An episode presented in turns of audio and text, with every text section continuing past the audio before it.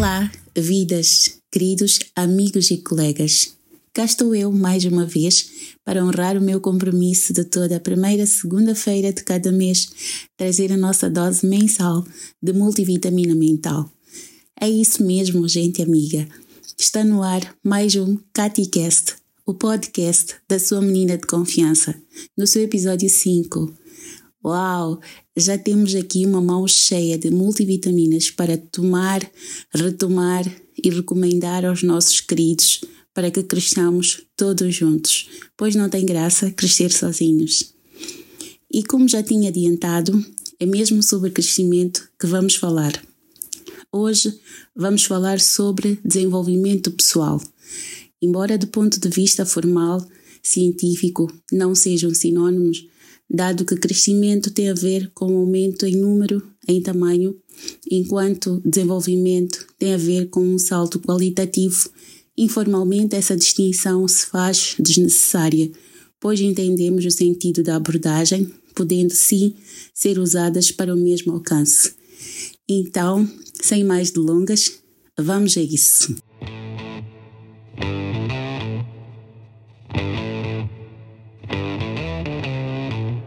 Atualmente ouve-se falar muito nisso. São coaches para tudo quanto é lado, livros de autoajuda, formações pagas e outras até gratuitas, visando ajudar as pessoas a se desenvolverem. Parece que do nada surgiu essa história das pessoas poderem se desenvolver, que não se fala noutra coisa. Vamos esclarecer aqui que o desenvolvimento pessoal embora são muito popularizado atualmente, até por causa do boom do coaching, que não é a única metodologia, mas a mais falada, não é febre de momento. Pelo contrário, já tem centenas e centenas de anos. Ela deriva do desenvolvimento organizacional, que por sua vez deriva da psicologia humanística e transformacional, uma abordagem da psicologia sob o ponto de vista do bem-estar e não da doença como é a psicologia tradicional.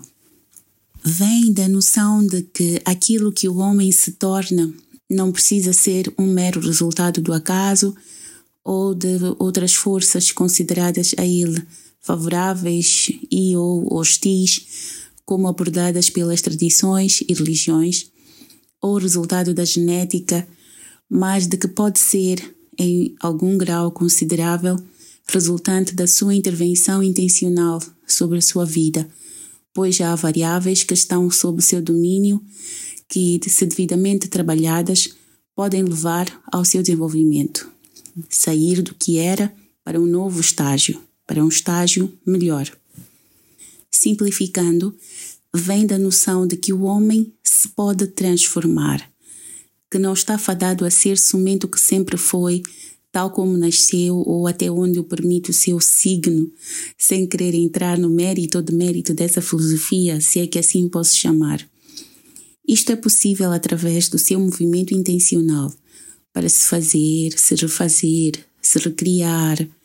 Uns defendem que essa transformação é possível a 360 graus, ou seja, uma mudança total, e outros acreditam que só pode ser parcial.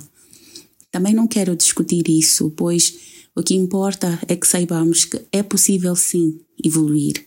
Não se está condenado a ser o que sempre foi. É este o ponto central do desenvolvimento pessoal. O que acontece é que vemos pessoas presas ao que sempre foram, que confundem o que fazem com o que são, confundem comportamentos com essência. Por exemplo, eu sou atrasado, eu sou burro, eu sou mentiroso. Ora, vejamos. Se você se organizar, vai chegar a tempo. Se estudar, vai saber as coisas. Se tiver coragem de assumir seu posicionamento, vai falar a verdade. Isto é, mudando o que faz, vai deixar de ser o que era. Logo, essas coisas não lhe definem. São meros comportamentos que podem ser abandonados. Por isso, não há razões para dizer que é assim e que sempre o será. Pode evoluir, sim. Pode se desenvolver. Então, a partir de quando é que se começou a ter essa visão evolucionista do ser humano? Como já tinha dito, não é novo. Os filósofos são exemplos de indivíduos voltados a pensar em como o homem poderia atuar sobre a vida, que competências poderia adquirir ou se até seria possível adquiri-las. Mas também as religiões são uma abordagem de desenvolvimento pessoal, se calhar a mais antiga, pois reúne uma série de códigos para que o homem se possa transformar. O que se assiste agora é o desenvolvimento pessoal abordado pela ciência, e isso se deve à melhoria do estudo do cérebro humano graças ao desenvolvimento da neurociência, que tem clareado muitos pontos antes de penumbra sobre o indivíduo. Por exemplo, a noção de que é possível desenvolver novos neurônios mesmo na idade adulta, o que antes não se sabia. Como não sou professora de história, vou parar por aqui esse enquadramento, até porque o interesse era só dar o panorama geral sobre de onde viemos e como chegamos até aqui. Então, o que é desenvolvimento pessoal? De forma resumida, desenvolvimento pessoal é fazer desabrochar, adquirir e utilizar competências e habilidades no intuito de alcançar uma vida bem-sucedida. Não necessariamente no sentido de fama, riqueza, glamour, coisas grandiosas, mas no sentido de uma vida da qual se tenha contentamento, da qual se sinta satisfeito, feliz, realizado. É esse o ponto central: alcançar a autorrealização.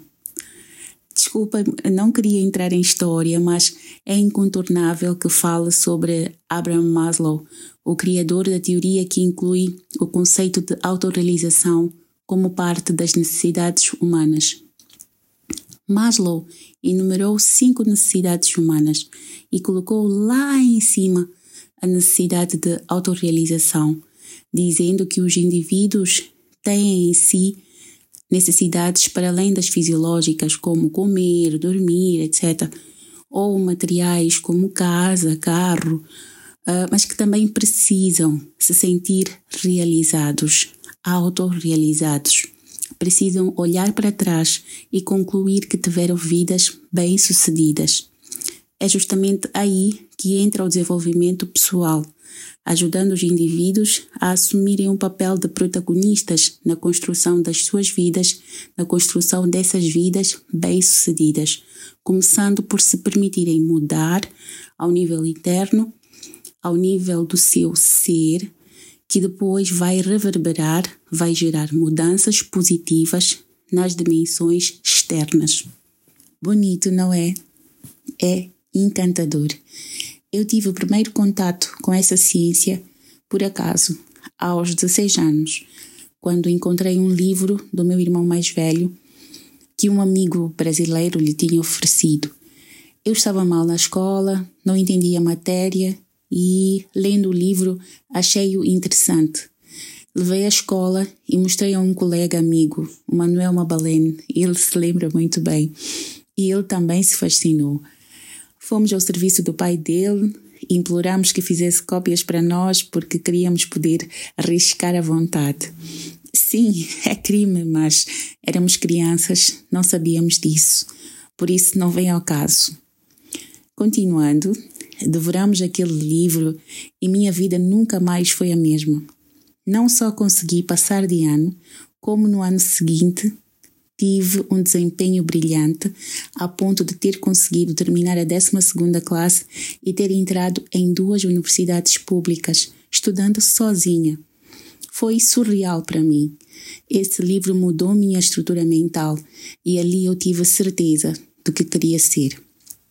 Obrigado aos meus familiares e amigos que foram sendo usados como cobaias ao longo do meu processo de construção como especialista em desenvolvimento organizacional e pessoal. Já agora, o livro é Os Sete Hábitos das Pessoas Altamente Eficazes, mas recomendo as edições mais antigas, que são bem detalhistas, uma riqueza. É considerado um livro de administração mas outros o consideram livro de autoajuda. Também não quero entrar nessa discussão. Só sei que é um livro fantástico sobre desenvolvimento pessoal, cujo autor foi um dos consultores mais influentes no mundo. Boa leitura. Como se fazem os processos de desenvolvimento pessoal? O desenvolvimento pessoal pode ser feito sozinho, mas é muito mais difícil e também é muito mais fácil de existir. A pessoa pode ficar perdida ou equivocada, a achar que está no caminho certo enquanto está aquém da expectativa. Por isso, recomenda-se que busque profissionais credenciados para aplicar metodologias comprovadas, pessoas habilitadas a lhe dar feedback verdadeiro e que lhe indiquem o caminho das pedras para tornar o processo mais rápido e eficaz. Exemplos de metodologias são o coaching, a febre do momento uh, no mundo e no nosso país, devido à massificação de entidades credenciadas a ministrar formações para profissionais nesse ramo, a mentoria e a consultoria, a mais antiga. Mas esses são exemplos, existem mais. Cada um desses exemplos tem seu mérito. É aplicável em contexto específico e não há superioridade, pois cada um tem a sua eficácia. Aqui vai meu alerta. Nem tudo que brilha é ouro.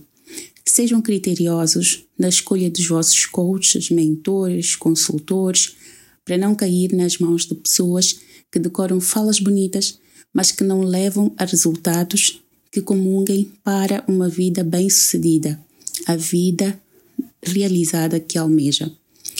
Há aqui no nosso país pessoas credíveis, pessoas de confiança, mas também existem pessoas que não são de confiança. Selecionem com cuidado. Um critério bom é, para além de exigir credenciais, também olhe seus resultados. Resultados nunca enganam. Motivações para o desenvolvimento pessoal. A necessidade de se desenvolver pode nascer de diversas fontes. Pode vir da insatisfação com um ou vários aspectos da vida, como profissão, saúde, relacionamentos. Pode vir de alertas de pessoas que lhe dão feedback de que precisa melhorar. Mas aí cuidado, porque se você não entender que efetivamente precisa, o desenvolvimento não vai chegar. Ou ainda pode acabar sendo volátil, mudar para agradar terceiros sem se chegar a saber de facto quem é. Ah, vocês podem me perguntar quais são os benefícios do desenvolvimento pessoal. Uh, Sujeitar-se a um processo de desenvolvimento pessoal, isto é, intencionalmente buscar descobrir, adquirir e explorar as suas competências e habilidades, pode trazer benefícios inestimáveis para a sua autoconsciência. Segundo o coach Tim Denning, a mente humana tende a criar pensamentos negativos, já é padrão dela. Então, o desenvolvimento pessoal ajuda a criar um padrão de pensamento positivo. Ou seja, muda a sua forma de olhar a vida. Como eu digo, sai da mentalidade de escassez para a mentalidade de abundância. Dá um porquê para a vida. Sai-se da existência banal para uma existência colorida, excitante. Mas, como viemos falando, o desenvolvimento pessoal não se dá do dia para a noite. É um processo e eu destaco quatro fases. A primeira, o autoconhecimento. Nesta fase faz-se o diagnóstico. Onde estou, como me vejo, como me veem, em que tenho crido, como tudo isso se interrelaciona quais são os meus resultados até agora. A segunda fase é a fase da criação de sonhos. Com tudo isso que eu sou ou tenho, o que de melhor eu posso fazer? O que eu precisaria desenvolver? A terceira fase é do planejamento estratégico. Como eu posso fazer para me tornar o que eu preciso para alcançar o que eu quero? E a quarta fase é da celebração e contemplação. É a fase do reconhecimento da sua evolução, contentamento por tudo que se tornou e alcançou, gratidão por ter passado pelo processo, apreciar a sua vida, que é justamente o sentido da autorrealização. É muito bonito, dá vontade de começar hoje mesmo, não esperar para amanhã, não é? Mas calma, calma, calma. Há um aspecto que lhe preciso lembrar. Terá custos. Quais são esses custos? Já sabemos que nem tudo são flores. Coisas de valor custam caro. Vocês que já me acompanham aqui já conhecem alguns deles, pois quase sempre falo. Bato sempre nessa tecla para que não se esqueçam e têm a ver com aquilo que vamos investir, como por exemplo tempo, energia, recursos financeiros. Mas hoje quero incluir um ou outro que ainda não falei, que são as pessoas. Como assim, Catiza? Pessoas? Sim, pessoas. Temos de ter em mente que quando decidimos ser novas pessoas, nem todos vão continuar a trilhar o caminho ao nosso lado. É que a cada passo dado nos tornamos novas pessoas, e isso significa deixarmos de ser algo que sempre fomos, que até pode ter sido útil para nos levar até onde estamos, mas sobre o que temos consciência de que não nos vai levar além. Esse nosso movimento pode incomodar algumas pessoas, por exemplo, pessoas que gostavam do que éramos ou estavam confortáveis com quem éramos, não gostavam ou desgostavam, mas estavam habituadas, ou pessoas que diziam que não gostavam de quem éramos, mas tiravam vantagem de que assim continuássemos. Apontavam nossos defeitos, por exemplo, ah, você é preguiçoso, atrasado, descomprometido, relaxado, não porque efetivamente desejassem ou acreditassem que nós pudéssemos mudar, mas para que se sentissem bem, para que projetassem as suas vitórias, para que se projetassem superiores a nós. Isto é, pessoas que expõem nossas fraquezas para realçar as suas próprias virtudes. Para estes três tipos de pessoa, você se desenvolver pode desencadear desalinhamentos, porque a pessoa com quem estavam habituadas a se relacionar já não existe. E para que mantenham o relacionamento, elas são obrigadas a se reajustar, a gastar energia para voltar a lhe conhecer, ter de entender seus novos interesses, que podem não ser os deles. Já falamos aqui que o nosso cérebro é preguiçoso, e tende a rejeitar o novo quando ainda exige esforço. Ou seja, naturalmente as pessoas não têm disposição para voltar a conhecer alguém. Elas preferem mapas dominados, pessoas já decifradas, no sentido de ah, quando acontece isso, fulano faz aquilo, reage assim. As pessoas gostam de previsibilidade, ainda que insistam para que o outro mude. Em geral, as pessoas não gostam de mudança. O entendimento mais barato que costumamos ter é de que, ah, fulano está com inveja de mim porque eu estou-me a desenvolver. Eu, particularmente, não gosto de despender energia com esse tipo de pensamento, pois fomenta na própria pessoa o equívoco da superioridade. É muito simplista, muito barata essa interpretação. É verdade que inveja existe, mas correr para pensar nisso leva a pensar que se é superior aos outros. E o desenvolvimento pessoal não tem a ver com essas comparações infantis. Considerar a inveja, em primeira instância, faz com que se tenha a necessidade de ser superior a alguém, faz com que se mantenha essa necessidade, enquanto a única comparação válida é consigo próprio com o que era ontem. E são esses pensamentos que estragam as relações. É para se desenvolver, não para se tornar arrogante. O desenvolvimento pessoal genuíno traz humildade e empatia. Pensar na inveja também faz perder a oportunidade de entender outras coisas, como, por exemplo, o desconforto trazido pelo desalinhamento de afinidades. Explicando melhor sobre o desalinhamento de afinidades, ora, as relações se fazem pelas afinidades, interesses comuns, mesmo que parciais.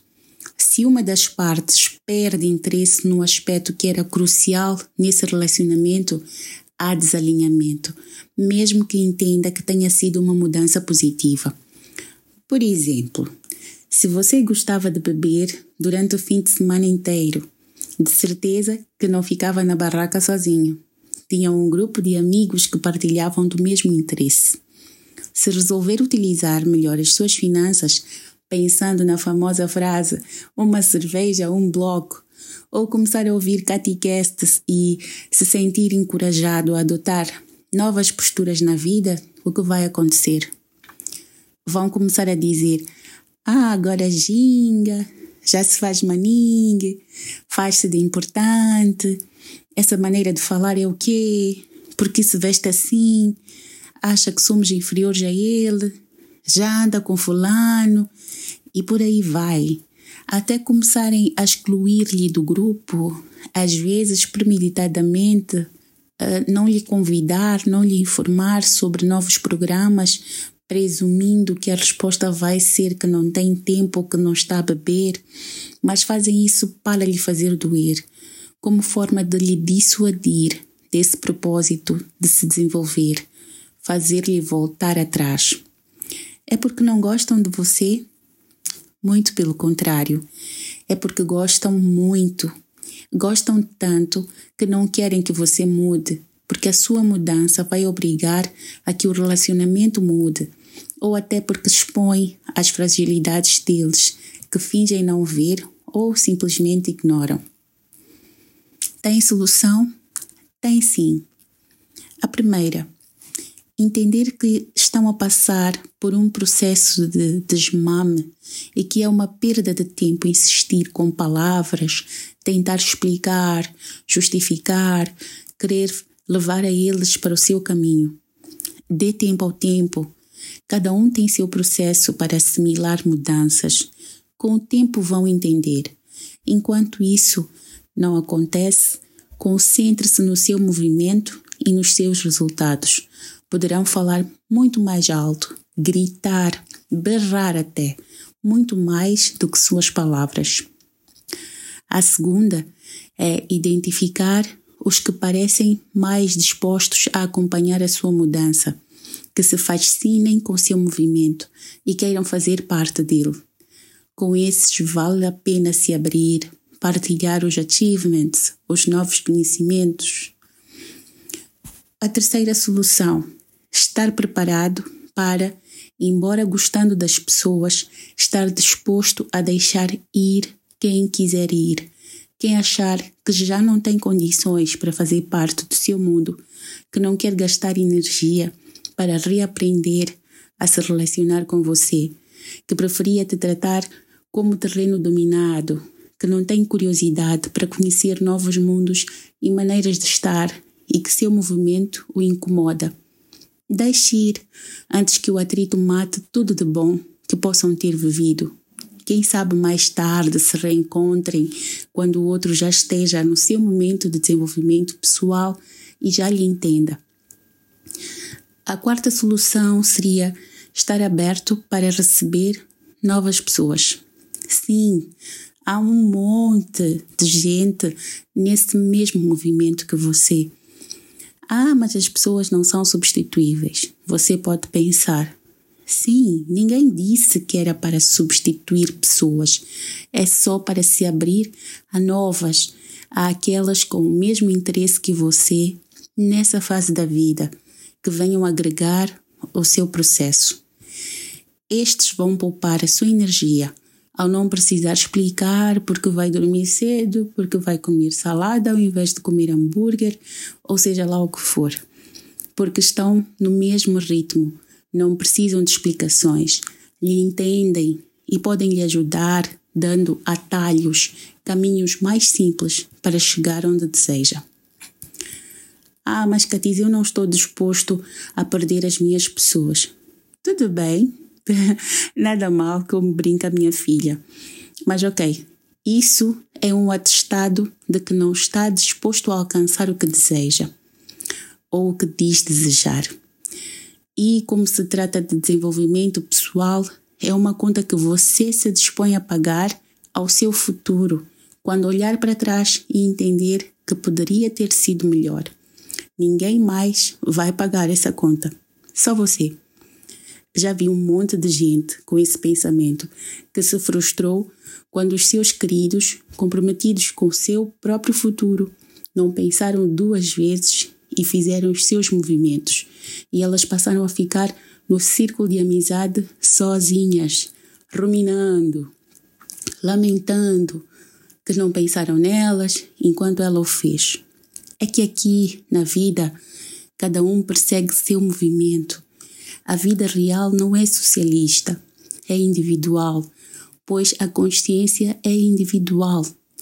Cada um sabe os fantasminhas que atormentam seu sono, cobrando o que seu inconsciente sabe que deveria ter feito. Então, parafraseando meu irmão Karim, que diz que o empreendedorismo é solitário, digo que o desenvolvimento pessoal é solitário, embora possa aparecer alguma companhia pelo caminho, mas que vem de forma ecológica, holística, que deriva do curso normal dos acontecimentos.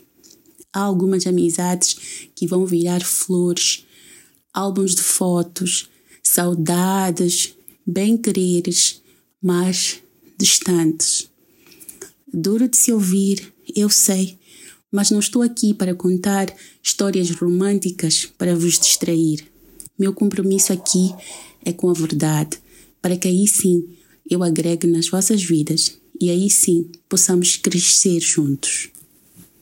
Desejo que você tenha coragem de apostar no seu desenvolvimento pessoal, com todos os custos e por todos os benefícios que ele lhe vai trazer.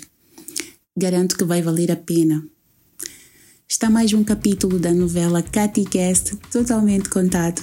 Foi uma honra, mais uma vez, co-criar beleza e alegria com você que me acompanha religiosamente.